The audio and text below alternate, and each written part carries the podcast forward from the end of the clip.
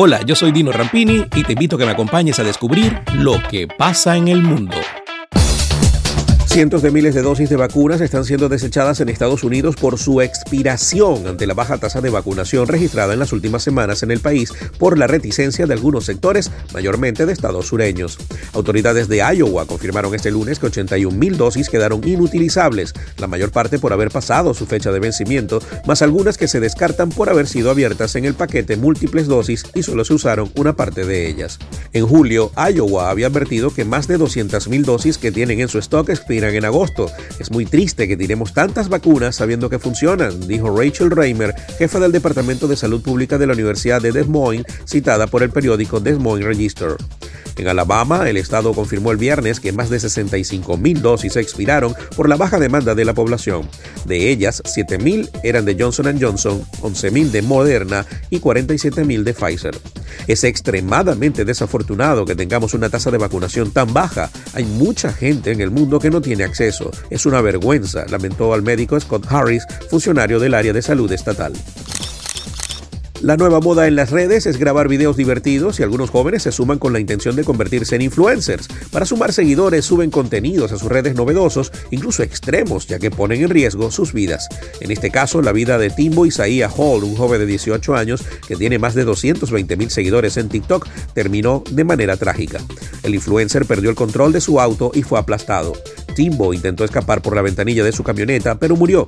La familia expresó su dolor por esta inesperada tragedia. En el video que ya tiene más de 2 millones de reproducciones y se volvió viral en todo el mundo, la mamá de Timbo agradeció a los fans por el apoyo y las demostraciones de amor que recibía su hijo.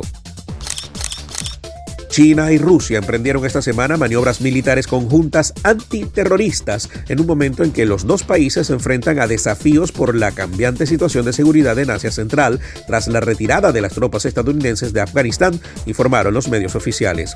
Los ejercicios comenzaron el lunes y se prolongarán hasta el viernes en la región septentrional de Nishia, con la presencia de parte china de cazas J-20, bombarderos H-6K y aviones militares de transporte Y-20, entre otros.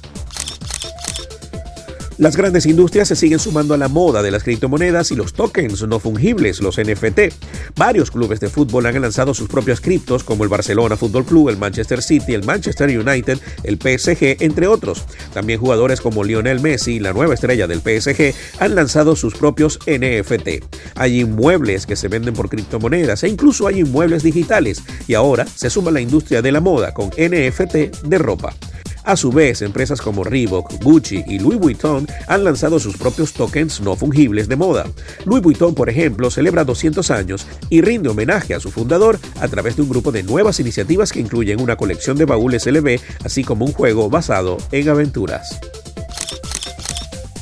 Como parte de una oleada de cambios que llegarán a Google en aras de ofrecer una mejor experiencia para niños y jóvenes, la empresa ha anunciado que permitirá que los padres o tutores puedan solicitar a Google Imágenes que elimine fotos de los menores de su motor de búsqueda.